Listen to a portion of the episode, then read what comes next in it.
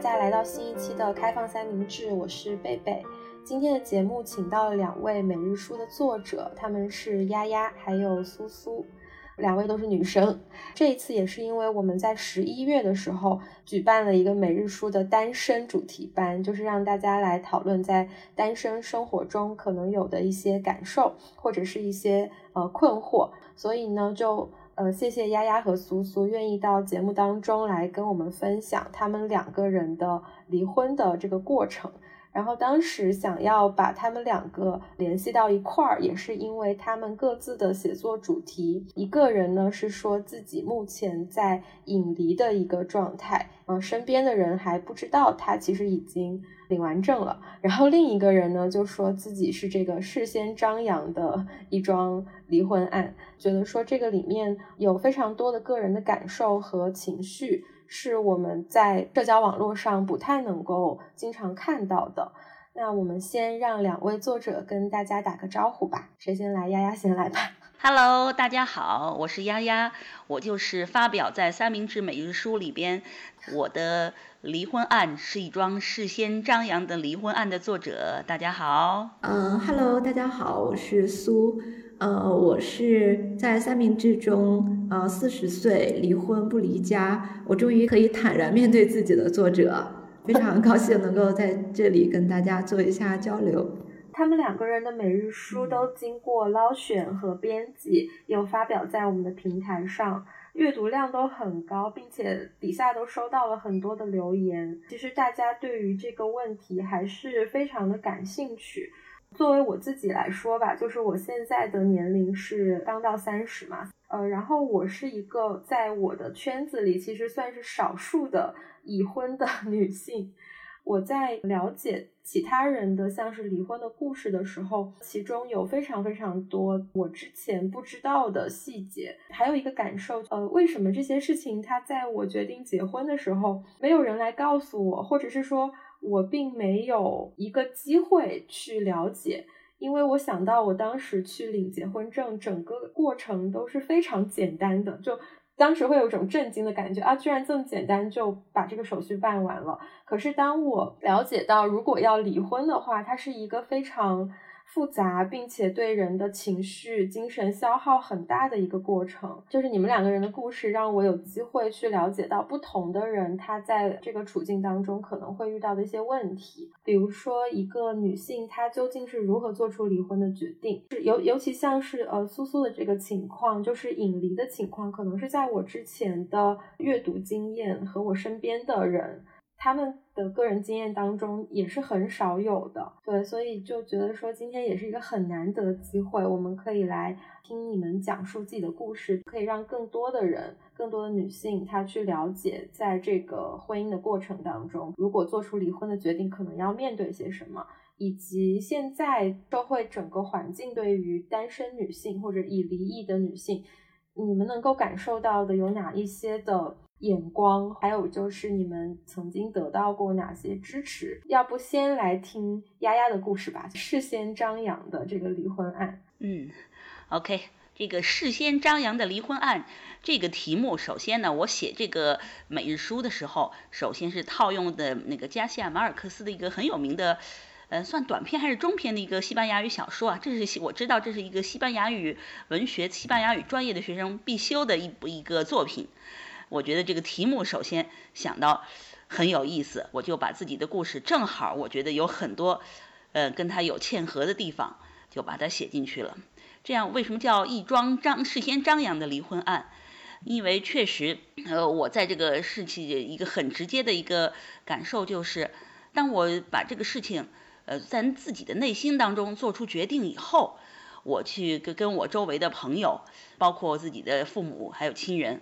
我提前把他们把这个事情完成之前，我提前把这个故事就告诉他们了，因为确实是，我觉得我自己那个时候呢，是一个自己内心也承受不住很多东西的人，我需要讲出来。一个最直接的原因是我需要讲出来，至少在周围这个父母啊、朋友这里得到一点这个精神上的支持。所以呢，在那个时候我就讲出来了。呃，讲出来以后，我又经历了一个。嗯，相当漫长的撕扯的过程，呃，确实你能感受到，在这个撕扯的过程中，呃，如果你提前讲出来了，你心里会好受很多，你感觉到，嗯，这支持你的力量啊，不管是在精神上、在物质上，还是等等方方面面支持你的人多了一点，所以你自己也有就会更有力量、更有勇气。然后先先讲我自己为什么做出这个决定，嗯，有一点是怎么说呢？嗯，有一些是长期的。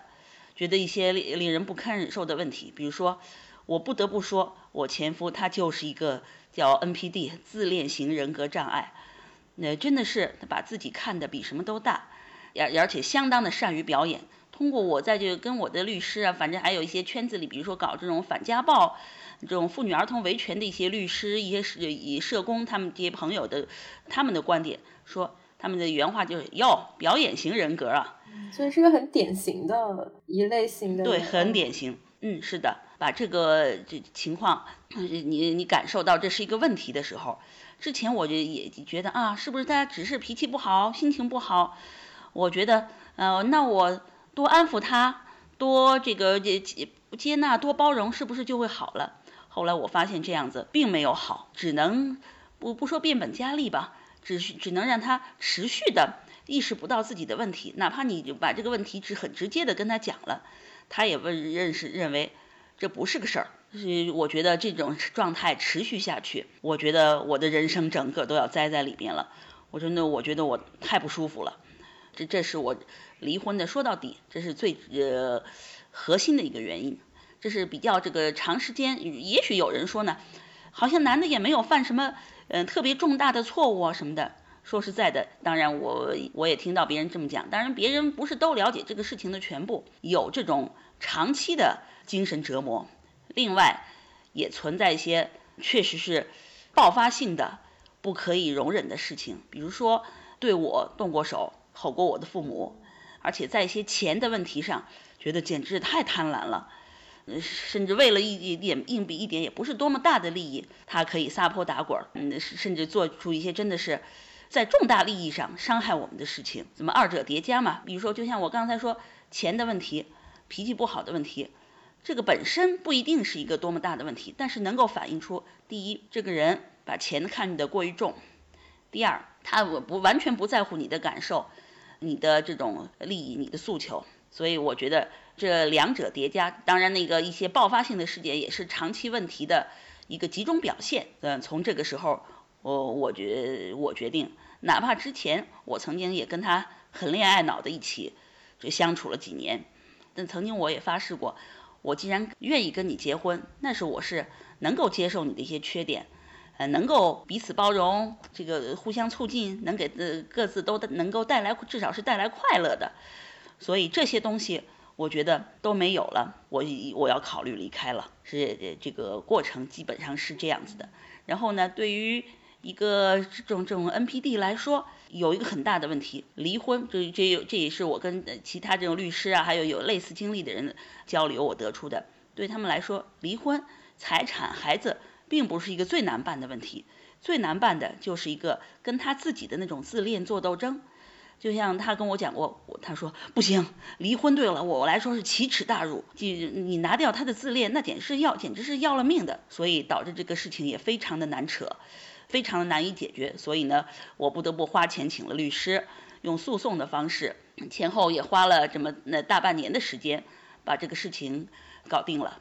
确实怎么说呢，代价不是很小，但是，哦，我也不得不这样做。把这个故事也在之前的每日书，还有现在这个每日书里边也写出来过。嗯，大致的过程嘛就是这样子。呃，看那个丫的每日书，就感觉的确是有一种怎么说，就是在看你跟另外一方斗智斗勇的那种感觉。因为是的，是的，对，因为中间有好多次是那种，就是你必须在这个时候做出一个决定。就比如说，你的律师会跟你说你。最好在什么时间就必须得向法院提出这个诉讼啦，不然的话要等上很久。然后这个也是让我了解到说，哦，这个过程它它是一个很真的很漫长，中间有非常多的手续，它对于一个人的时间和精力的这种占用，光是这个就已经是很很多了。因为说到离婚嘛，我觉得可能很可能很多人还是想要问这个问题，就是说啊，那如果是一个这样的人，你为什么要跟他结婚？嗯，然后呃，你之前在每日书里也有分享，就是你们其实是从学生时代就在一块儿，并且可能你在结婚之前，嗯，意识到了一些你们之间的不合适。但是就像我刚才讲的，我自己去领证的这个过程，我也会觉得这一切实在是太简单了吧，就是好像没有任何的阻碍，非常的丝滑。就可以可以进入到一个一个婚姻的关系里。就你当时也有说，嗯，在一起的时间很长了，所以就觉得可能船到桥头自然直吧，就是应该进入下一个阶段了，并且还，我记得你当时是考虑到了，就是结婚它能带来的一个合法的生育的一个权利。是的。在你的这个故事当中，其实有一个我觉得很重要的因素，就是你身边的环境其实是能够让你比较安全的把这个事情说出来。就包括你跟呃你的前夫发生一些冲突的时候，然后你的家人会直接的跟你说，必须把这个婚离掉，是你的父亲跟你讲的这么一句话，然后。嗯，你就说你感受到心里面有了这个底气，包括你说跟朋友们说的时候，他们还会跟你说，就是既然你这么说了，那我就来跟你说，其实我在你结婚之前就觉得你们俩可能不太合适，但我当时没说，对，就会有一些这样子的细节，我记得还挺清楚的。对，那你现在就是回忆起当时做的这个决定，它有没有一个？哪一个事情是呃让你觉得一定要去跟他谈一谈这个事儿了？然后在当时，嗯，因为最后走到诉讼这一步嘛，那说明前面的这些调解可能是呃没有成功。在让我在内心下了决心，一定要结束这个婚姻关系的，我觉得有两个节点吧。第一，我是读了一个这种情感类的，有点偏心理类的一个女性博主，她写的文章，她写到她也是跟她的一个 NPD 前夫撕扯，然后呢，当时那个 NPD 前夫也是她那个前夫也是看起来非常优质，但是呢，控制欲也是超强的一个人，可以因为他这个两个人，你你喜欢道家思想，我属喜欢儒家思想，为这都能骂上他四个小时。然后呢，嗯，我等等吧，如此等等的一些事情，我心想，天哪，我前夫不就是这样的吗？这个这太可怕了，我觉得你，呃，根本就不能，呃，有这个，而且最重要的是，那个博主他写到的是，这种 NPD 的人格是不可能指望你去改变的，除非是他自己愿意改变，你去改变，完全是彻底的是做不到的一件事，行不通的一件事，这是我内心我觉得。我已经彻底的否定了我前夫这个人，这是一件事儿。嗯，另外呢，让我真正能下了决心，在自己的内心做出真的要择时机结束这个，在至少在法律上结束这个婚姻关系的，是距离我上次就说看了那个一个情感博主的文章以后，大约是得有这么。九十九个月、十个月、将近一年的时间，嗯，因为我看到了，呃，因为他在钱的一些问题上，这个倒我觉得不仅仅是呃一个 NPD 的问题了哈，在钱的问题上，因为呢，我父母把其实我在文章也写写到过，把一套房子的这个呃租金让我们拿着，这套房子呢，包括房子本身的租金，也包括一个车位的租金，这个车位的租金呢，一一年是我们谈的价格，到手的是七千二百块。之前一直他是说他财务上有点压力，我说问我可不可以给他拿着，我说行，你你拿着吧。后来呢，我决定，因为呃呃我有一段时间我决定去这个出国访学，因为想带孩子去，你的花销就比较大嘛，我就想把一些这个房子的租金还有车位的租金全都拿回来。首先呢，跟他谈的是把这个先谈的把车位的租金给你先给我吧，因为接接着就要到收收下一年这个租金的时候了。这个车位的租金一年是七千二百块钱，但是他给到我手里的只有七千块，少给我了两百块。当时我很吃惊的，你要知道，我为了跟他谈这个车位租金的事情，我想了很多策略，我甚至以带表演性质的在他面前哭了一鼻子。我也是很少哭的，呃，哭了这一鼻子，我想是不是人家说女人的眼泪那是很有力的一个武器，能不能让他这个下了这个同情心，把这个。呃钱给我呀，他给我的是七千块，少了这两百块，倒并不是说我多么在乎这两百块钱本身，关键的是车位的的这个租金的七千二百块钱，这并不是你名下的，也不是我名下的，而是我父母名下的一个车位的租金，不属于你的钱。我向你是要，我收回来，你给我，你还要克扣两百块，这么少的钱你都要克扣，不属于你的钱，这简直是太令人失望了。我我我就觉觉得这人确实是不能处，所以我就那时候我开始内心盘算，什么时候开启这件事儿。接下来没过那么两三个月，就发生了我在文章中写到的，呃，因为这个房子本身的租金我要收回来，他呃不高兴，跟我大吵。跟我父母大吵，然后还跟租客大吵，就是像我在文章写到的，呃，我爸爸出来说你必须离掉，这个这人这样做不行，不然以后没有幸福可言。下决心这件事儿就是这个情况，然后呢，人一旦下了决心，这个事儿就不太难了，就是一个往下走程序的问题。我也跟他也也正式谈过这件事情，那他自己就是就说你别，我没法对我回家，我没法我对我自己的父母交代。这是奇耻大辱。当时是我文章里也写过嘛，是武汉疫情这个稍微平稳过后，我们跟他谈的这个事儿，也谈谈到了一些让他自觉自己都感觉比较难堪的事儿，感觉到这个事儿是奇耻大辱。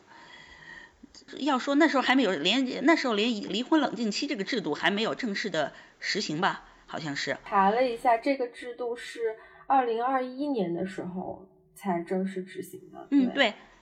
对，那时候他都不肯去做这个事，看他呃怎么说，觉得没法接受，还说了一句：“我没有，从来没有想到过还会跟我离婚。”我觉得这真的他把自己看得太大了。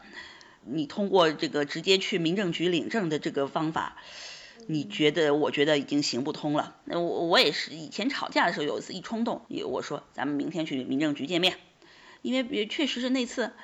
呃，你说了要去，你约了几点几点到那儿，他也不去那儿啊，他也不到啊。我心想把他，你说下了决心拖到民政局去这件事儿，你都办不到，就更别说后来有冷静期这个问题了。那只有一条路可走，那就是诉讼了。不有什么想回应的？我我听到哈，首先有几个哈，第一个就是，嗯，他觉得离婚啊，就是而且是女方提出来的。嗯，他觉得不可思议，他他觉得你可能不敢跟我离，就是当你提出的时候，他在想啊，你还真敢离，就是这种感觉。对，而且呢，就是离婚对于男性他来讲是一个奇耻大辱的事情，其实就相当于在谈恋爱中啊分手了，他就是被分手的那一个，而且呢，这个是离婚，而且是所有人都会知道的，那所以呢，他会他会觉得奇耻大辱。我觉得这个奇耻大辱不是说。他对这个关系还有怎么样的一个想维持，他是觉得面子上过不去。我觉得很多男性对，嗯，就是在面子上，就是包括我引离为什么能够成功，是因为对方可能也是知道肯定铁定要离了。如果你不这样配合我引离，那我就给你闹出来，让所有人知道。那这个我觉得他是接受不了的。所以就是大家会好奇，哎，你们可以怎么？为什么可以做到？不那么张扬呢？那么那个呢？那就是我觉得这是一个原因吧。啊，就是大家都不想，嗯，让所有人都知道。然后特别是男方。那像我的话，我觉得，嗯，离和不离啊，就是我的，就是日常的生活改变不会特别大，只是我的内心、我的精神上会自由很多。所以我们就会做出，呃，就是这样的一个选择。啊，这个协商其实我们没有过多的讨论，就是大家都默认了啊，都都知道这个，嗯，不要让啊父母、孩子还有亲戚朋友那么的关注这件事情，不想成为一个焦点，哎，所以就很低调的就把这件事情 做好了啊，这个是就是对于男性啊，现在很多男性他是不太接受的啊，他是不能接受被离婚这件事情的啊。然后还有就是，问题是当初为什么结婚？我觉得啊，在这个地方，其实呃，真的就不好去讨论这个问题。为什么结婚？各种各样的原因，哎，真的是到了那个点上啊，就是要结婚。包括我直白一点说，我当时结婚的时候有考虑过，我以后可能会离婚。对我就是对，可能都是为了一个将来会有可能离婚的这种结果去结婚，因为这个就回到我之前的一个问题和困惑，就是这个社会啊对女性的要求和看法吧，是更能容忍一个离过婚的女人呢同情啊，还是嗯对于一个大龄未婚的女性容忍度更高？这两个相比，因为我现在我这个年龄四十岁啊，我真正的好朋友、很好的朋友好多现在还是单身。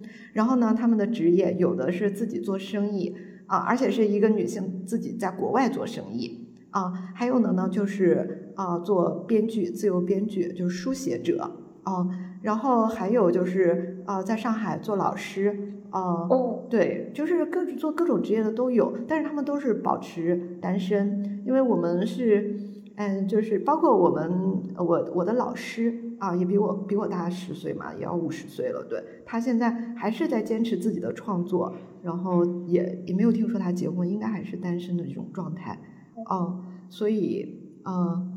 就是我们的这个社会怎么看法吧，对吧？那看一个五十岁的单身未婚女性啊，还是看一个四十岁的离了婚了还有两个孩子的女性啊，然后还要自己辛苦的创业赚钱养家的这样的，就是怎么去看待？我现在也很好奇啊，嗯，大家是觉得？觉得哎，一个人女性她年龄那么大了还不结婚啊，就是自己这样生活，对她更包容呢，还是对哎这个女的她离了婚了还有孩子啊还要养，是就是是更同情呢？嗯，这个我也希望就是听众能够。嗯，就是写下自己的一些看法吧。我也想很好奇这个评论，就是这个结果。其实这一点就是呃，我们之前的交流当中都有提到嘛，就是你们两个在这个离婚的过程当中都是发起者，都是发起的一方。呃，我也有去看一些数据，呃，丫丫跟我讲的这个数据。就是其实，在呃诉讼离婚的过程当中，原告是女性的这个比例居然超过了七成，这个也是我觉得挺让人惊讶的一个数字。再往下看呢，就是第一次的这个判决，呃，法官会判不解除婚姻关系的这个判决的比例也是超过六成的，那就可以想到是。很多的女性，她在提出这个诉求的时候，她在第一次判决当中都是没有办法达成自己的诉求的。然后这个呃，丫丫也有跟我讲说，你自己在这个诉讼的过程当中有了解到，就是可能第一次都是，就是这个法法庭都是不会判呃解除婚姻关系的。然后另一个你们两个也有的共同点就是你们都是有小孩的这个情况，也想问丫，那刚才苏苏提到这个。大家会怎么怎么看待这个呃已经离婚还有小孩的女性？你自己有一些什么样的感受？我自己哈，我感觉现在确实是也不比以前。以前觉得一个离婚的女性她独自带着孩子也真的是挺难的。比如说过去工资水平没有那么高，呃，而且呢，特别是我认为哈。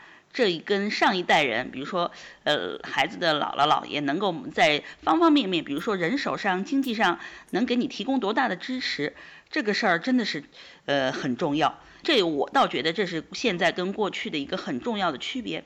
你就想想我们的上一代人，反正我周围的我的朋友啊、同学里头，也有一些父母离婚的，但是你想想他们的父母财富上首先也没有很多的积累。比如说，只能是，嗯，那一个女性她离了婚以后，嗯，只能，比如说，只呃，比如说，首先房子，嗯，她可以只能是基本上哈，嗯，就只能去指望单位分房子。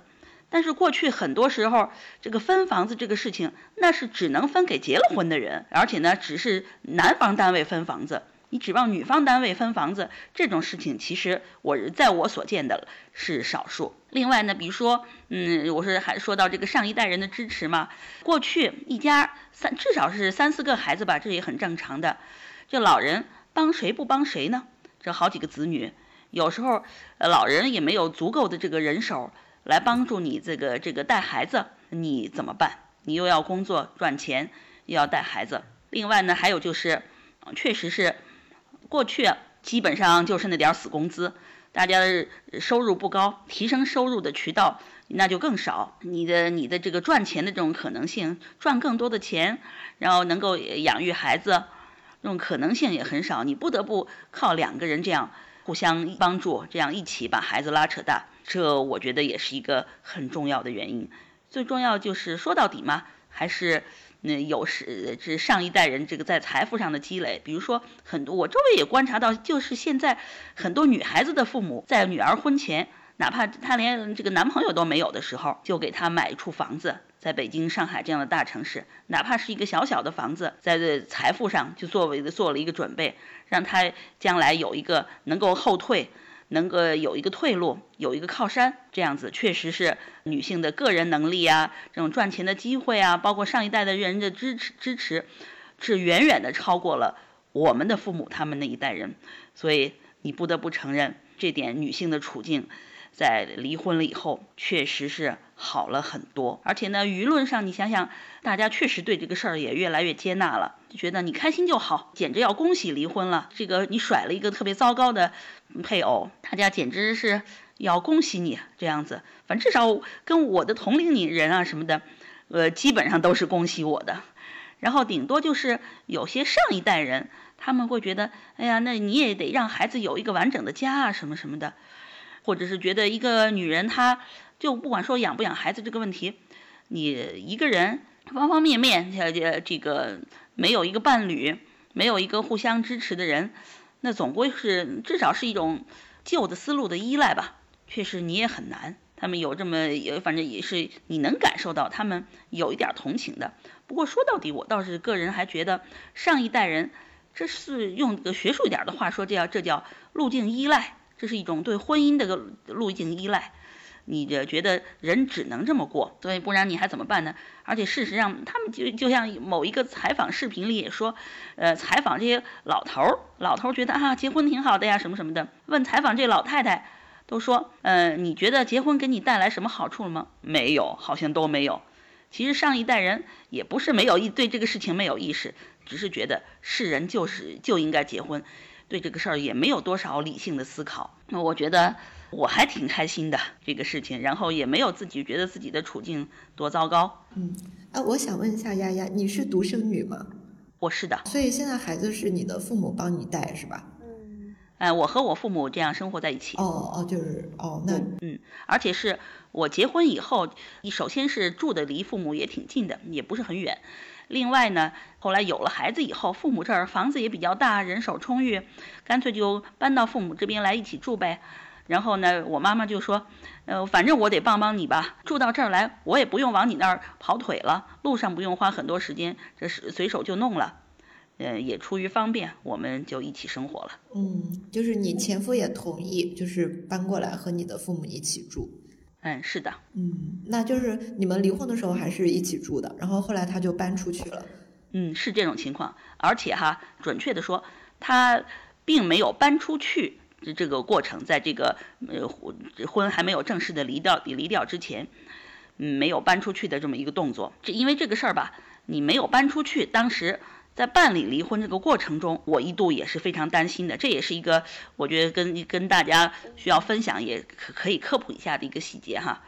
呃，当然很多这个事儿发生在我身身上，有点这种个体化处理的一个事情情况。在别人身上，很多人是，比如说我不能忍受跟这个人一起生活了，我要离婚。所以很多女性做的第一个动作就是我要搬走。但是我像我这种情况，就住在父母家里，往哪儿搬呢？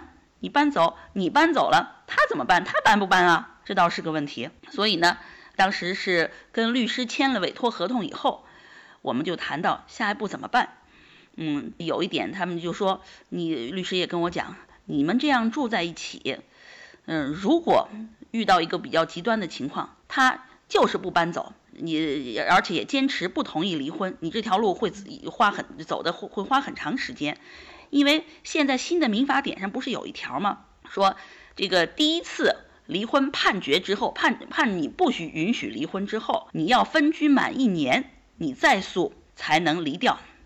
也就是说，是给了你一条生路，就说没有离不了的婚，没有久拖不决，判上很多很多次都离不了的这种婚。以前过去确实是有，就前几年我就看到哪里湖南还是哪里有一个案子，就是说诉了五次还是几次。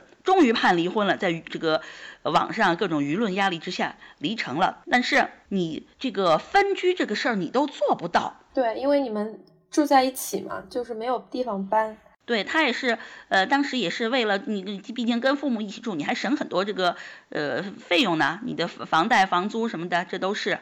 然后你省很多钱，他一个这么在乎钱的人，他也不肯搬出来。我搬出来，往哪儿搬？我搬，就算我搬出来了，他肯搬吗？不是也有自己的房子吗？是有这样一套房子，呃，租出去了。但是呢，我考虑我不能去那儿住的一个问题就是。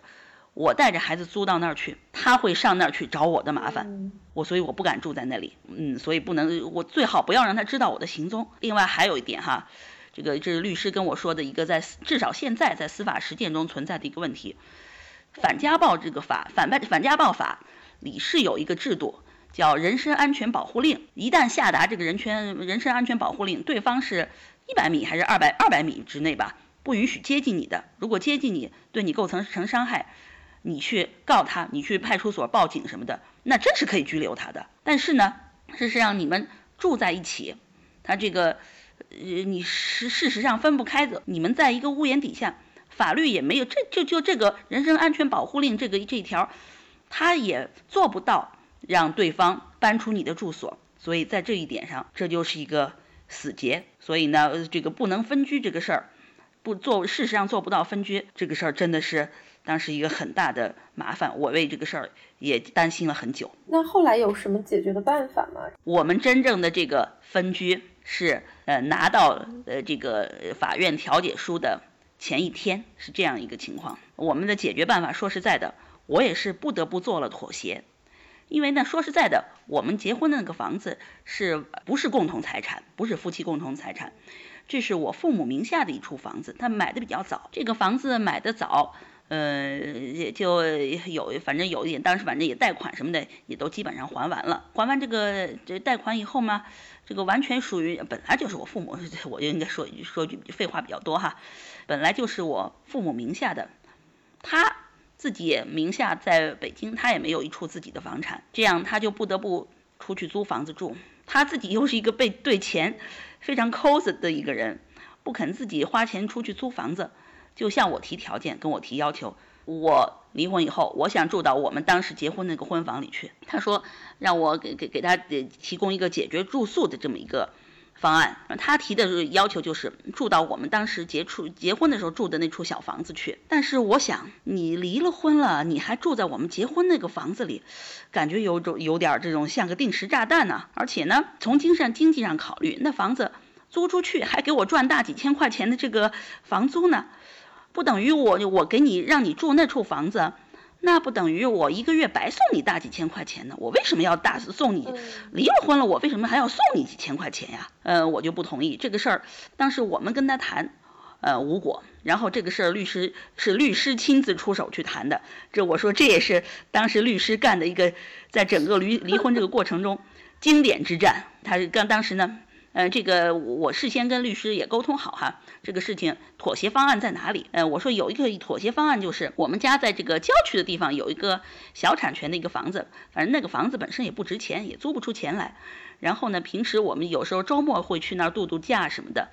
我说，嗯，你可以住到那个房子里去，反正就离上班什么的都比较远就是了。你住在那里，我们也留保留一套钥匙。嗯，保留随时到那里去的权利。反正你不能发生这种带异性来住啊，或者是破坏里面的设备等等等等这些东西。一旦出现，请你立刻走人。这是我当时是达成的一个，呃我这是我的我的一个处理方案，我的一个底线。然后呢，律师就跟他去沟通了这个方案去了。大致我模仿一下当时他们这个对话，这是律师后来跟我转述的。他说他要求住我们以前结婚的那套婚房。然后律师说，人家离婚以后肯给你一个地方住，那已经很不错了，你还挑这样？那他又找出一个理由来，他说，呃，我我让他去住的那个郊区那个房子，说太空旷，周边，我说我害怕。律师，那那那，我觉得他的脑子真的转得很快。他说，你害怕啊？那好办，那我让让丫丫去把那个房子的其他几个房间租给别人，让别人来陪着你一起住，怎么样？当时就把他打倒了。说实在的，这个方案我都没有想出来，可以把其他这个房间租给别人。然后呢，他只能是接受我们这个方案了。接受了以后，这而且是这个是一个口头方案。呃，没有写到任何的书面协议里去，因为这也是律师的主意。因为我也跟律师提了，我说怎么能让这个方案保着来执行？当时我们达成的口头协议是，那处郊区的房子可以让他住一年，一年之后你就搬出。这样我说怎么执行？然后律师后来想了想，说不要写到文件里去了，写到任何文件里去，这就固定下来了。他要是到时候住在那儿，就是不搬走啊，或者是发生一些比较恶劣的行为，那。我们直接可以，因为房子是，呃，这个婚姻关系已经解除了以后，呃，你可以诉他，可以让他腾退房子，这样这样诉他，这就能这这就可以办到了。我想，哎，是哈，这个解决方案真是挺棒的。然后呢，就我们就这么答应了。确实是他也是，呃，在离了以后，那就离的那一天就把东西搬到那个房子里去了。这个事情。彻底的解决也确实是老天帮忙，因为规规定了就住一年。当时我也想过，一年之后他不搬走那咋办？这个他他在那里就住了一星期，在那个房子，嗯，正好他父母也来看看这个事情怎么回事儿。嗯，他就和他的父母也在那里那个房子里住了一星期，全家人一起回老家去了。回到老家以后，接着先是老家因为新冠疫情嘛被封了，老家的小区被封了，然后紧接着。那个郊区所在那个房子，那个村子也被封了，所以两边回不来，他就弄得他得有很长很长时间，得有九个九个月、十个月，得有这么长的时间没回来。他正好也就在家里做一些这种线上的工作嘛，居家办公。然后等到差不多这一年之后。他要回来的时候，这个时间也基本上这个一年期也耗的差不多了。正好那段时间，我们把一个呃那处房子就借给一个朋友住，因为朋友家装修，这样周转一下。他就来问我，呃，来让孩子问我，自己没有开口。他让孩子说：“你问问妈妈，爸爸还可以住到那个房子里去吗？”我说：“孩子，你也看到了，那个房子已经谁谁谁有一个爷爷。”他们家住在那儿呢，让爸爸你去住的话怎么办呢？怎么住呀？所以这个事情就解决了。所以呢，这个分居这个事情，这个是至少我们没有让这个分居这个事情成为办理手续的一个拦路虎。就是你讲到后面的时候，我都快忘了他是因为要解决分居的问题。那我从这个故事中，我就听出来，其实这是一个女强男弱的故事。就是你的对你占据的资源，还有你的对这个呃关系，你是完全站在一个相对就是有把控的这个位置上的。对，就是说，嗯，听下来哦，就是他。呃，这种自恋型人格啊，或者怎么样，可能也是长期处于这种两个人的不平等的、不对等的关系中。那时间久了，那他作为男性，还是要有觉得要有自己的尊严、面子，还是想掌控一些事情，但是他又没有这个能力，所以呢，他就逐步的走向一个极端。那当他就是在嗯情感的这个价值上满足不了的时候，而且他他不光是不满足了，他可能还是在破坏这种。这种平衡，那女女方肯定就是忍受不了了。那无论如何，我发付出再多的代价，我都要把这个关系给撇清，就是给放弃掉。对，所以呢，这我就特别能理解为什么是事先张扬，为什么嗯，就是他其实他肯定是不愿意的嘛。你就是采用法律手段让他得愿意呀，嗯，是这样的一个过程。哦，哦，所以这就是女性为什么会。发起会作为这个离婚的这个发起者，那包括嗯，就是我听到你是在这个婚姻中是非常有底气的，那包括我为什么也是要发起呢？是因为同样也是在关系中，嗯，不是被动的一方，不是弱势的一方，嗯，还是有的选择的。那既然有选择，我又不满意当前的现状，所以我就要做出一些改变。那其实呢，我也是独生女，就我看到三明治还有一期就是在讨论江浙沪独生女啊。那哎，对，就是我也是，虽然我是江苏苏北的一个地方啊，三线城市，但是也是独生女，然后也是集一个大家庭的资源去，呃，专注在这个一个孩子身上，受到的教育还有享受到资源得到的关爱，相对来说肯定还是很多的。那包括在对婚姻的选择上也是。那就是因为，嗯，你的原生家庭，像原生家庭，当时就很爱面子嘛。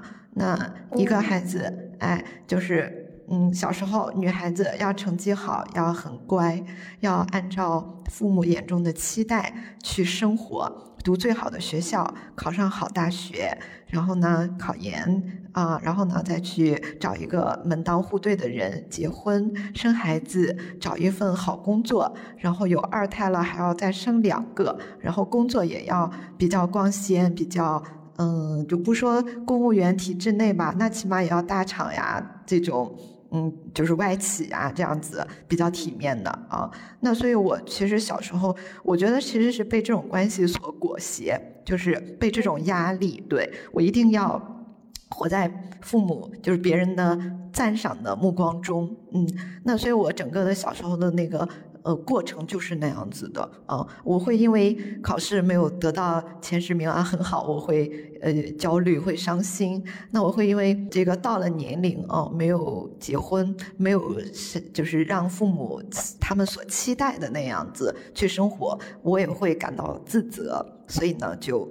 在那个，就是我，我是说，我为别人眼中的自己找对象。那我当时结婚的那一瞬间，就会觉得，哎，我找到我找这个人呢，可以的啊。他的家庭啊，跟我们一个城市，然后父母也不错，然后呢，父母之间还有共同的朋友，年龄也差不多。哎，他也跟我在一个大公司啊，也还好的。那我觉得就。结了吧？那果然啊，其实很顺利的啊，结婚也很顺利啊，然后也按照他们的要求哦，终于啊呃还生了两个孩子，就是各方面在外人看来很完美。包括我我们现在啊，从嗯那个城市，然后搬到杭州啊，然然后也在杭州定居，然后也是啊买了就是房，然后买了两套，然后两辆车，然后两个孩子。就怎么看上去都很都很完美吧？别人看上去啊，就是都是这样子努力奋斗在发展的啊。但是我就是在四十岁之后，我就所谓的觉醒吧。觉醒的那一刻就在于我终于完成了我父母交代的任务之后，嗯，他们以前啊每年春节都会觉得，哎，啊你这个大学读完了啊，你是不是要考个研了？啊，你考研考完了，你是不是要结个婚了？你生完结完婚了之后，嗯，你是不是要就是呃就是找工作啊？但是也是很重要的，先先要找工作，然后再结婚。然后你生了一个孩子之后，哎，你是不是要可能会生第二个啊？都很好了。那直到有一年的春节，哎，我的父母就没有声音了，就就是对我提不出要求了。哦，我想那可能我这个任务就对大家的交代就暂告一段落了。那我就在想想，那我。自己内心中渴望的是什么？我需要一个什么啊？我我有没有满足我自己的情绪价值？那就在这个时候，我就发现，嗯，其实，呃，我现在的生活并不完全是我想要的。就比如说，我我的孩子啊，我们两个孩子，然后我们双方都是独生子女，然后呢，就是四个就是父母，他们就会。紧盯住我们两个人，当然也紧盯住我们两个孩子。幸亏我说幸亏是两个孩子啊，因为双方父母一人带一个就没有什么矛盾。其实当我们只有一个孩子的时候，呃，两个孩子相差三岁，那三年两家的父母还是为谁带孩子这个事情争得不可开交。不是说不愿意带，是大家都要抢着带。那抢着对抢着带之后就会发生矛盾，就是他们会觉得哎。爷爷奶奶这种方式不对，哎，那爷爷奶奶觉得外公外婆这种方式不对，所以他们，哎，我们也是尽量避免这种冲突，嗯，那我们作为夫妻两个人其实是被忽视掉的，就是会被啊，说是他们说啊，这是你们的孩子，我们都是在帮你的忙，哎，就是在以爱的名义再去吞噬你的选择，在无视你的存在，我觉得是这样，嗯。但是这也是得到了一些给到我们一些空间，就是说我们可以发展自己的事业。但是呢，我觉得作为母亲啊，就是你生完孩子的那几年，嗯，会这个，因为毕竟这个孩子是从自己的肉体上 长出来的，你跟他还是有某种链接的啊。然后那个特别，就是孩子的前三年是非常重要的啊。但是那个时候呢，双方父母都身强力壮。那我的这个孩子生出来就是坐月子的时候就被呃他们就抢着带拿去啊喂奶啊，然后就是照顾啊，当然他们也很辛苦。那你只能说这就是以爱的名义再去做一些让可能是让我会有点受伤的事情。嗯，对，所以当时呢，呃，就是我就是类似于这样的事情，我想的一些解决方案啊，就是说要不我们生两个，就是生完两个之后，我还想生有有考虑过想生第三个，因为生两个之后，OK。对方父母一个，我父母一个，你们都有自己忙的关注点了。那我其实也想养自己的孩子，我是不是要生第三个，才能让我们夫妻这样自己自己带？但是呢，这些点呢，我的前夫他是 get 不到的，就是他是无感的，他是觉得没有没没所谓的，嗯，所以我觉得这从这一点上，嗯，就是本来跟他的感情基础没那么深厚，其实是想在婚后再去培养。因为我当时之所以也愿意结婚，就觉得这是一桩门当户对的婚姻。你说在封建社会门当户对之后，很多夫妻他都是结了婚之后再去培养感情的。那也，我想我可能也会是这样。那有的是能培养好的，有的是不能培养好的。那我可能就是，嗯，也其实我们的婚姻也存续了十三四年，也蛮久的了哦。对，然后在这个过程中，那我试图建立过 family day。哎，就是说，只有我们一家四口，别人不要参与。就是我一直在 manager 的这件事情，张罗了好久，然后也坚持了有半年吧，后来也没有再坚持下去。那或者是，嗯，在这段关系中，我们努力去维系。我说，那呃，谁都不管，我们就结婚之后，我们就两个人，我们去出国旅游，我们去清迈玩了几天，也就可能就瞬间的好了那几天。那其他回来又开始恢复原状。那我还是尽力去，嗯，再去就是让彼此精神上更相通一些，去分享看的书、看的电影，啊，以及对一些事件的看法和思考。那也努力了一下，那其实也是没有成功，其实是无数次的这样的努力。后来终于下定决心要分开，那就是因为我要出去创业，那我就租了一个公寓，那我就给了我一个能够独立。呃，生活的这样的一个契机。那我独立的生活一年之后，哎，我发现以前在以前那个家庭中，吃喝用度这些东西全部我都不用去考虑。嗯，那个厨房我永远都不要去，那就是婆婆的厨房啊。那你说一个家庭厨房其实才是一个女人的战场，但是我是没有这块阵地的。我我的性格就是说我也不会说拼命的去争取抢。因为你把他，你你赢了又如何呢？就是也没有那种胜利者的那种骄傲感，我觉得没有什么意义。所以呢，那就他们好了。那我唯一能做的就是，哎，那我我要刻意搬出来，其实也是不给老人面子了，那 也不行啊。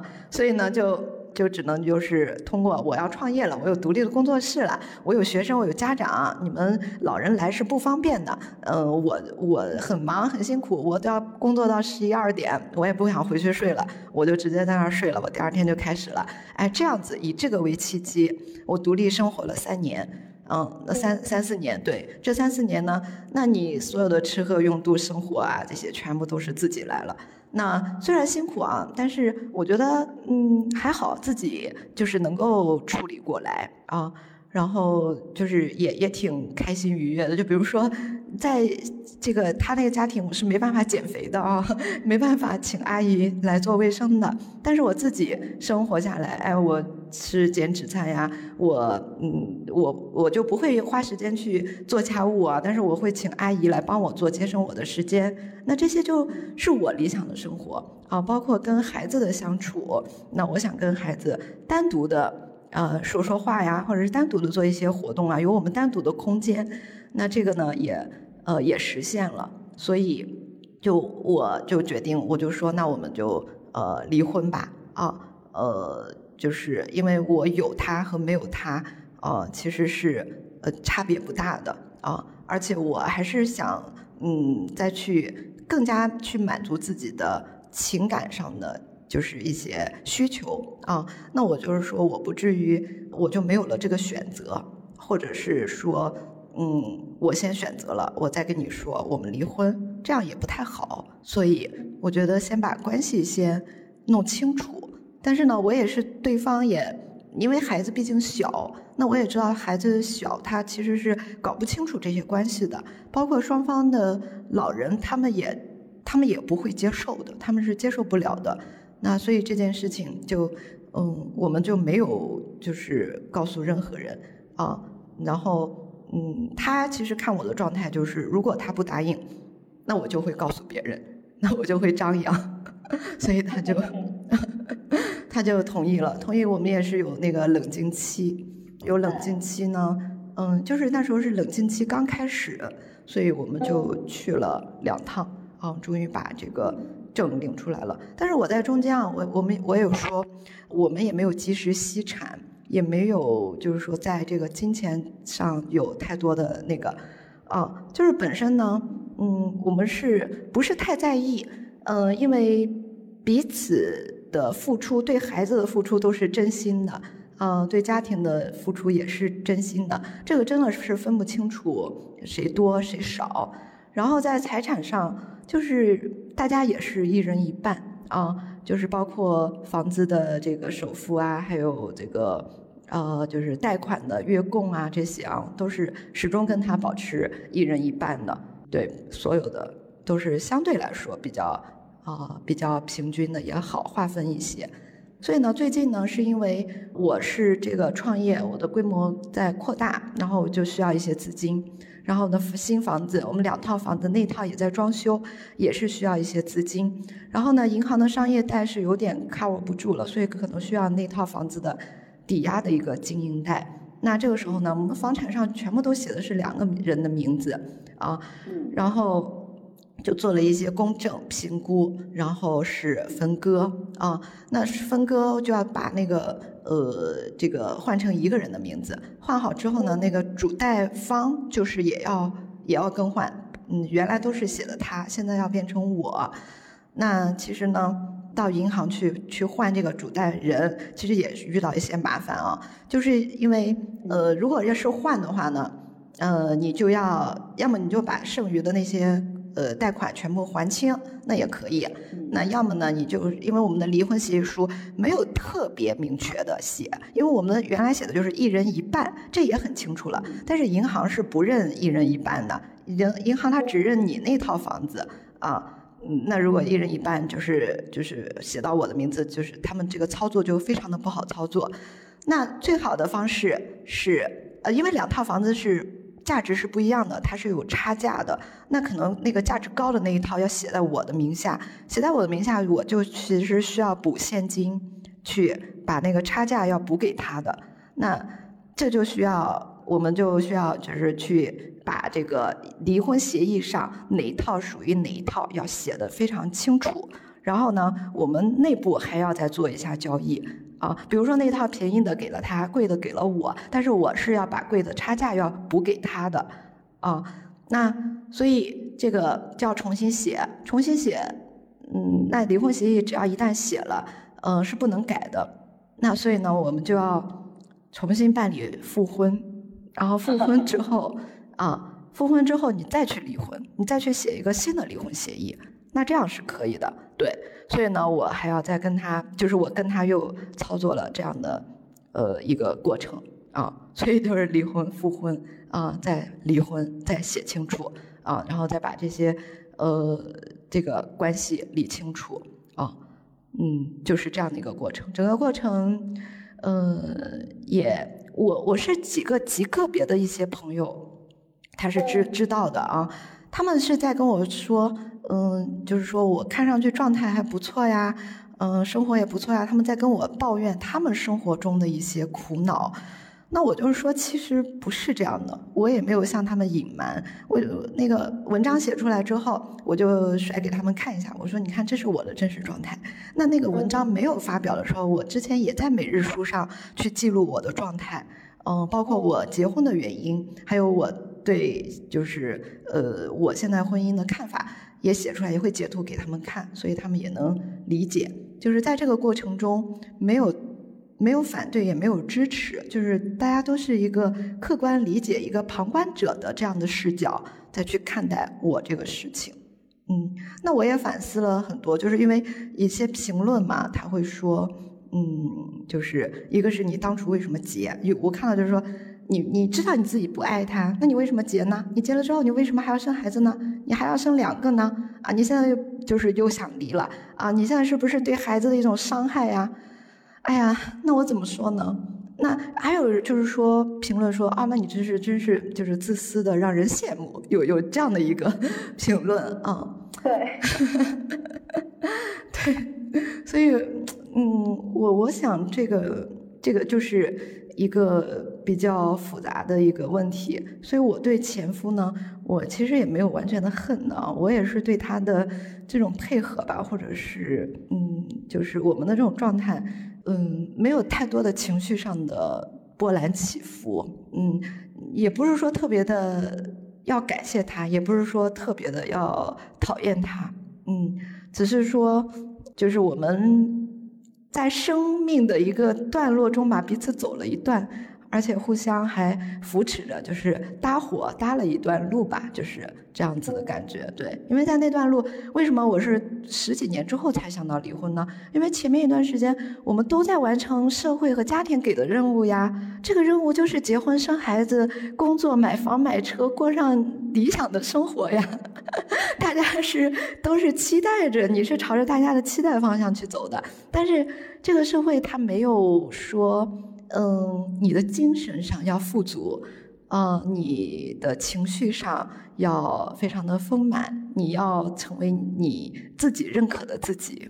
嗯，没有这样子的啊。那我我我是觉得前面的那些作业我都交完了，那后面余生有限吧，我要做点 自己的，对，就是满足自己的需要的一些事情。嗯，所以你说自私吧。嗯，就是人性吧，或者是一个自然而然的到了这个阶段，嗯，就会想想要争取的东西，就是当你吃喝饱这个温饱充充足之后啊，就要追求的东西了。嗯，对，所以呃，所以就是就是四十岁啊，离婚也要离婚不离家，因为也要考虑方方面面。就是不自私的地方就是。不能伤害孩子和老人哦，那还是要继续委屈自己呀。嗯，那我的情感也不能去肆意的张扬的去追求，那不能啊。那这几年还是要隐忍啊，还是要陪伴着、守护着孩子，让他们健康的，能够就是有一个完整的心理健康的童年。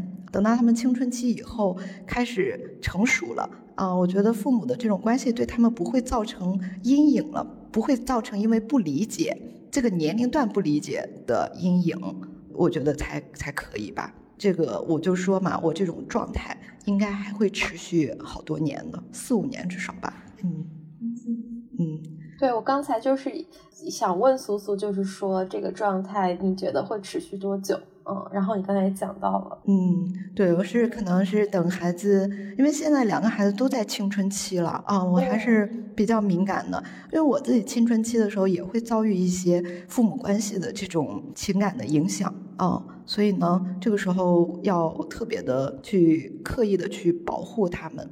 哦，我觉得至少要等孩子考上大学吧。大学以后，我觉得这个才会对他们的影响会小一些，他们也会具有一个独立思考的这种具备这个能力了。这个时候挺敏感的，其实我们已经哦，我跟他们呃前夫其实还是说好了，如果万一啊被呃家里人发现了离婚证啊，怎么去应对？那我们就说。我们是假离婚，因为我们周边也是这样的，因为有限购，之前有限购政策，很多夫妻对他为了多买一套房子是一个假离婚，那我们也商量好了，万一被他们看到了，我们就说是这个原因。听苏苏的故事，我一个是想到了我在查阅一些资料的时候，有看到这个法院的诉讼离婚，它对于情感破裂的一些标准，就是目前比较通用的是四个标准。那这四个标准其实都是我觉得在我听来是很严重的事情，比如说对方有家暴，或者是有赌博的行为，或者是有出轨的行为，呃，法院他才会判决说这两个人的婚姻关系解除。感情破裂，它其实有，或者或者我们不说一定要走到感情破裂这个地步，两个人才能分开。就像你说的，当你真正的意识到，呃，你应该关注自己想要的生活，关注自己的情感。其实它不一定是一个非常不好的、不堪的一个事情，才能判断说好这两个人真的应该分开了。另外一个我自己的感受就是觉得说，虽然你们刚才苏苏也有说，你们两个在这个婚姻的关系当中，其实算是比较能够把握主动权的人，家庭的一些支持，呃，不论是情感上的还是经济上的。可能都算是很多的，就是女性当中这个条件是比较好的，但我依然能够意识到说，在现有的这种婚姻关系当中，女性她所处的一个弱势的地位，不论是在婚姻关系中，你们去做的这种情感上的劳动，呃，要承担很多很多这种阐释性的劳动，不断的你们要去思考，说我跟这个人的关系，嗯，是怎么样的，然后我们。有没有变好的可能？还有你们实际上付出的一些努力，比如说安排旅行啊这种，去希望说这个感情它能够培养起来，还是说在这个离婚的过程当中，好像呃女性她都得去承担更多的这个沟通，不断的去协调这个当中人和人的关系。我在后台的评论当中也有看到嘛，就是有些人会说啊，那如果这个故事是前夫来讲的话，可能就是不同的版本。这个我也的确好奇，那就是在我们看到的这么多的女性，她在呃婚姻的关系中，还有要去解决离婚的事情当中，她必须要付出的这个。呃，经历还有劳动，那在这个过程里，嗯，我不知道，就是你们也许可以分享一下，你们觉得你们感受到的一些男性在这个关系当中，他们的一些想法到底是什么样的？我觉得可能会不同，可能会不同。然后，呃，有些事情呢，他心里承认，但是他嘴上不会说出来。对，可能男性，我现在观察了好多男性啊，我觉得他们的这种抗压能力啊，坚韧度啊。可能是不如女性的，以及面对现实的这种就是残酷的现实吧，更不敢面对，更逃避。嗯，所以最终吧，就是历史上也有一些就是女性，她确实就是很坚韧，然后能够最后能撑得起所有的事情。我感觉哈。这个事情，这个故事如果由男方来写，那就是完全不同的另一个版本。我觉得在我这儿肯定是这样子，他肯定觉得他非常委屈，他非常的做，他觉得自己嗯做了很多，比如说出去赚钱养家等等。呃，说实在的哈，这几年我是学生的状态，我又回到学校去，因为有了孩子以后，怎么说呢？你觉得你工作上你也很难像以前那么投入，然后确实我之前工作也遇到了一些这种瓶颈，遇到天花板。所以这也是我当时为什么决定出呃去读博不再工作这个事情以后，这也发生的一件事情。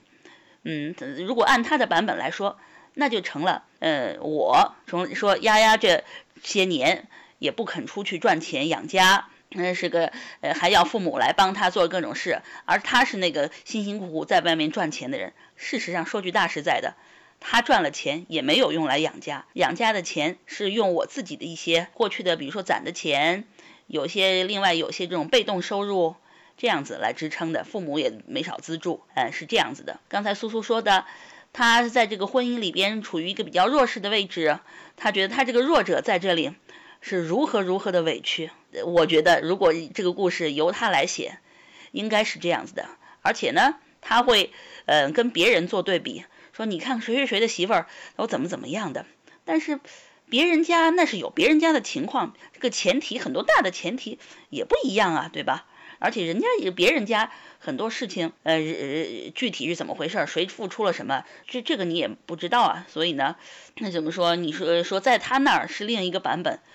呃，如果是真的把这个里里外外的真相讲出来的话，别说女性，男性这都很难服气。另外呢，还有一点，我觉得苏苏说的这两点我都蛮同意。呃，一是我刚才说的这点，另一是另外就是。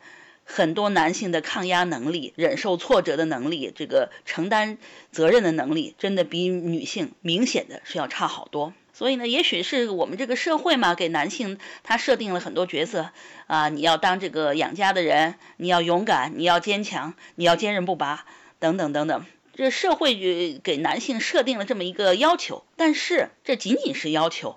并不是说能做到这一点，你就男性就一定在大概率上在这点上胜过女性。我觉得并不是。然后我觉得男孩子，你说从小到大说你将来，嗯，你要勇敢一点，你要顽强一点，你要将来你是要闯世界的人，你要对对于家庭你是要赚钱养家的。但事实上，至少现在来说，家庭在女孩子身上这的这一点要求。一点儿都不少，也并不是说女孩子你女孩子你差不多就可以了。嗯，也这这一点，我觉得越来越多的多的这个父母也是意识到了。所以，而且事实上还有一点啊，就坚韧不坚韧，因为男性要勇敢坚强，因为你要出去闯。但是女性在家里她承担的，一是像这种情绪劳动，还有很多的家务，那日复一日的做这些事情的人，她不需要坚强吗？她不需要坚韧吗？她不要不需要这样特别能忍耐吗？所以这个这一点，我觉得。一是男性的这种抗压能力、这种坚韧的程度被高估了，然后女性的这种意志、这种顽强也是被低估的。所以，呃，在两性之间，你能感觉到对彼此的认知真的是有挺大的落差的。也确实，就像那本书写的那个题目叫“男人来自火星，女人来自金星”，这个确实是对两性的这个差异是要是是有必要重新再认识的。我觉得是这样。啊，你的孩子是男孩还是女孩？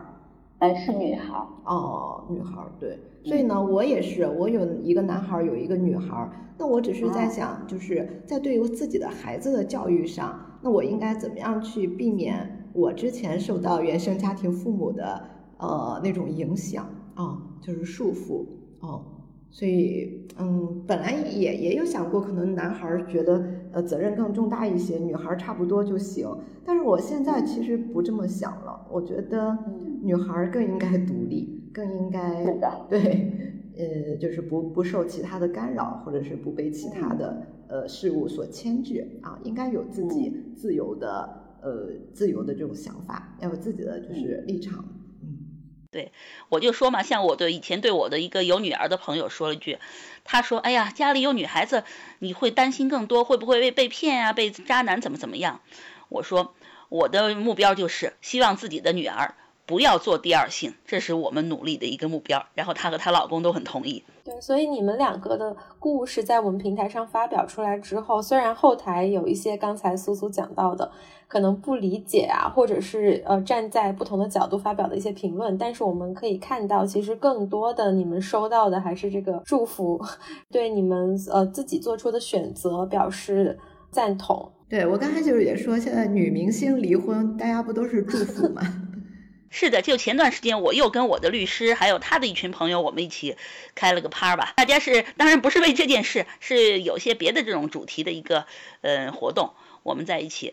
然后呢，呃，我我大家起来有自我介绍的时候，我说，嗯，我也是律师的客户，这样子大家都笑了。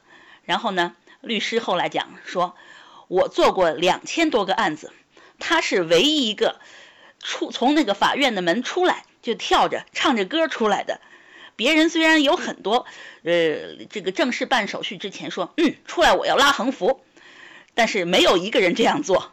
我想想，我在这个律师这里，两千能成为这两千分之一，而且是两千中的唯一，也确实是。很难很少见。刚才分享跟就是呃丫丫记录的这个你走出法院的这个这个场景，我印象很深，就是在你的那个文章的开头。然后我自己也是通过呃阅读你们的故事，包括看到这个在整个离婚的过程当中，法律和法院它扮演的一个角色，呃，这个让我想到之前在一些关于。离婚冷静期这个事情的讨论当中，就会说到，因为现在的整个法律，尤其是呃婚姻法，它其实还是在一个家长式的角度来立法的。像呃苏苏讲到的，他要求你去扮演一个婚姻幸福的角色，要去把这些答卷都填满。但是我刚才听你们自己说到对自己孩子的这个想法，我就觉得。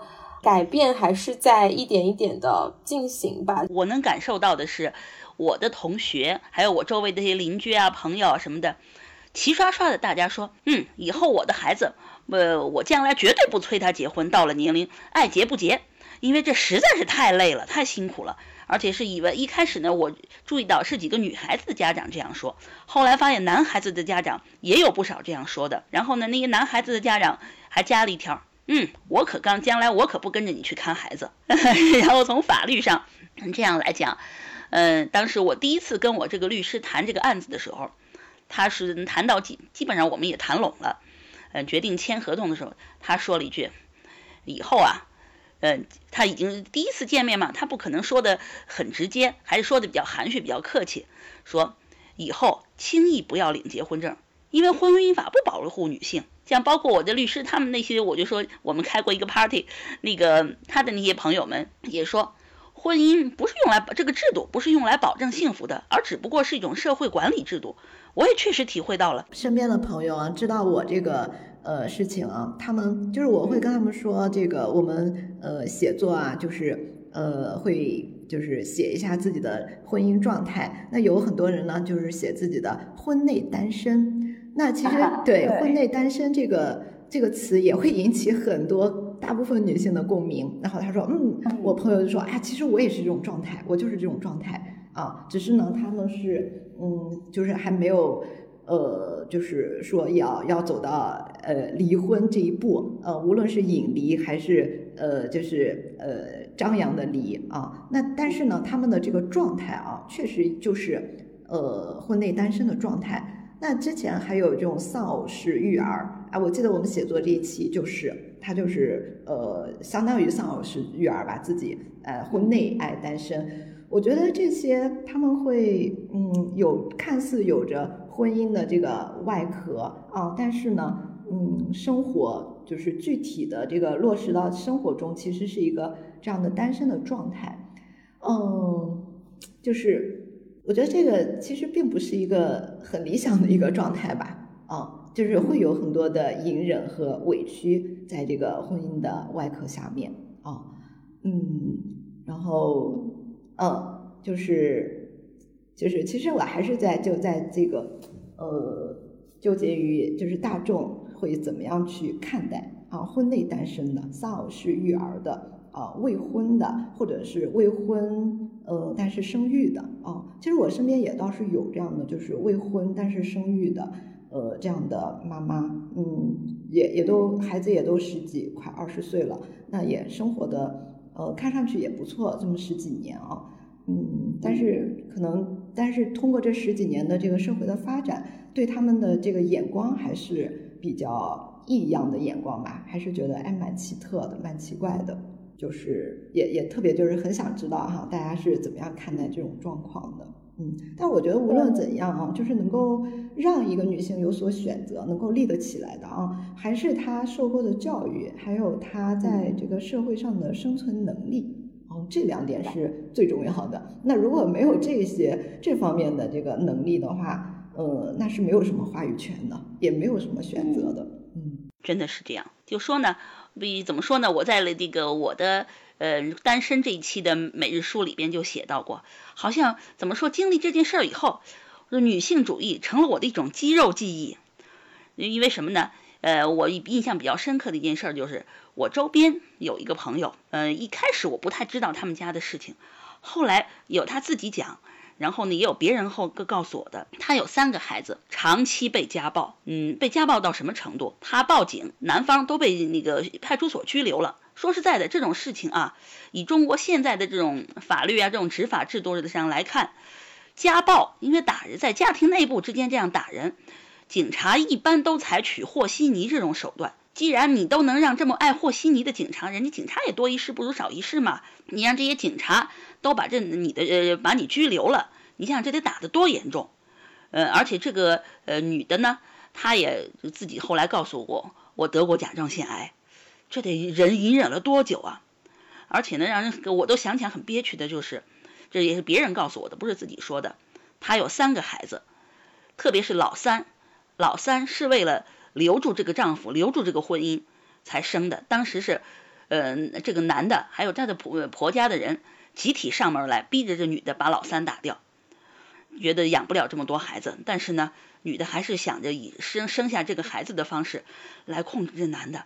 哎呦，当时是我觉得什么感觉啊？就是哀其不幸，怒其不争。她自己说，首先，呃，也来自她父母的压力，因为她们姐妹两个，妹妹离婚了，父母观念上就特别受不了，觉得我女儿离婚了，那奇耻大辱，说我不能再让我父母这么伤心了，我所以，我无论如何，我过得再苦，我也要把这个婚姻维持下去。另外，后来还有就是，他有三个孩子，全职了这很多年，直到最近这一两年，我我我们前段时间见了个面，他才出来工作，出来工作，呃，这这这，然后这这，我我想之前虽然这个男的对他那么不好，但是确实他离经济上，首先他离不开这个婚姻，因为男的是在外企嘛，反正收入也还比较高，所以呢，这个他自己又没有什么收入。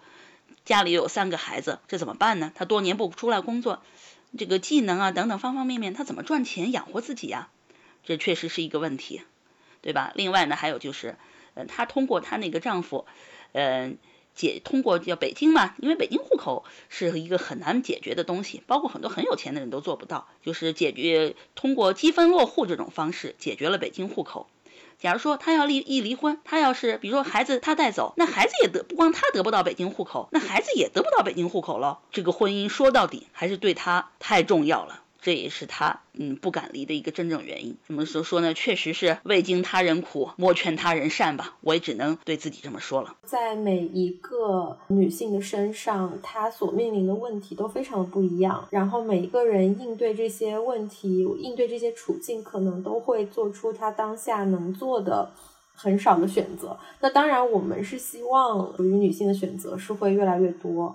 越来越多女性可以从她自身面对的这些困境当中脱离出来。今天非常谢谢呃苏苏和丫丫你们两个人来分享，而且你们在页面上，我觉得这个把这个经历写下来的过程，对于你们来说可能也是一个挺特别的过程，就是在去复盘这个当中自己的一些成长。我觉得我是写下来这些东西以后，嗯，至少我觉得。呃，也就没有那么大的冲动到处去跟人讲了。我觉得一开始讲的时候，别人会同情你啊，会至少会愿意倾听你。但是你讲多了，也跟祥林嫂一样的，也不太好吧。反正写出去呢，有时候比如说别人再问我怎么回事，直接把链接丢给他。另外呢，也也确实倾诉欲也得到了释放。也还有就是呃，写出来，你别说通过写作这个事情，你看可以跟跟大家一起这样录播客，自己写的东西可以被更多的人看到。这个关于女性的处境，也大家也会知道。觉得呢，一是呢，呃，对大家，对整个是很多人吧，你能有一点帮助。另外，对我自己来说，流量密码，把这些事儿说出来，吸引来了很多人，会至少有更多人能听你讲讲这个故事。所以，确实是想想也蛮有意思的。我觉得我写下来呢，我是没有想到啊，就是会这么多人会比较关注，因为我看到那个阅读数啊，就其实刚发出来它就很快就涨起来了，然后现在发出去十多天了，那也就涨到四万左右了。那我觉得可能就是这个话题虽然呢比较小众。嗯，可能就是说出来的人并不多，但是当我说出来了，也许我是众多的想说又不敢说的人呢中的前几个。所以呢，有些人看到说，哎，那其实我也是这样子的哦，那就是说明呢，我们对自己的情感的需求，就是我们所要的一些价值，可能大家都会不仅仅满足于以往的，就是我有女性的呃一个要求，就很多女性她会觉得，嗯，我有一个好的婚姻啊，有。有一个好的家庭，我这样差不多就可以了。但是呢，我们可能除此之外，还想再去寻找一些其他的、呃更多的价值的一些方面，可能也是现在越来越多的女性的一个诉求共鸣，可能会让大家觉得就挺感同身受的。所以呢，嗯，我通过这个，我还是想。嗯，就逐渐的吧，把它嗯拍拍小红书呀，或者是怎么样，以其他的方式再去展示出来、展现出来，以及让大家更就是朝更好的方向去呃去做自己。啊，这个方向上，我可能嗯，现在也在考虑一下，呃，构思一下。但是呢，也会嗯，就是也也会有所顾虑。如果我觉得我做的太多，那终究我可能这个事情会暴露出来 啊。我身边的人对我的孩子和老人他们会知道，那我其实也很忐忑。我是在想，那这件事情如果暴露出来了，他们会怎么想？我是否能够接受得住、接得住他们的一些情绪？呃，反应反馈，那这个其实还是一个未知的啊，我也在琢磨中。啊，所以是一个未定待定的。那至于事后以后有什么样的事态的发展，我觉得也是一个素材吧。我可能以后呃也会继续持续的把这些呃记录下来。说出来真的就是第一步，而且很希望可能现在有在面临一些这方面问题的人，可以至少是听到，就是世界上还有其他的人曾经遇到过和你一样的问题，希望给到大家一些力量和支持。嗯，这期节目就先到这里，然后我会把你们两个的这个文章链接也放在这期节目的简介当中，感兴趣的听众可以去看丫丫和苏苏的文字。今天的录音就先到这里，好，我们下期再见，拜拜。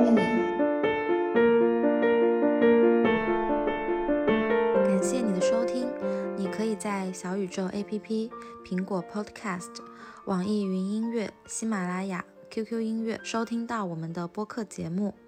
欢迎关注我们的公众号“三明治”，了解更多与三明治有关的内容。另外，也很欢迎你加入到我们的写作项目——每日书和短故事中，写下你的故事，记录你的生活。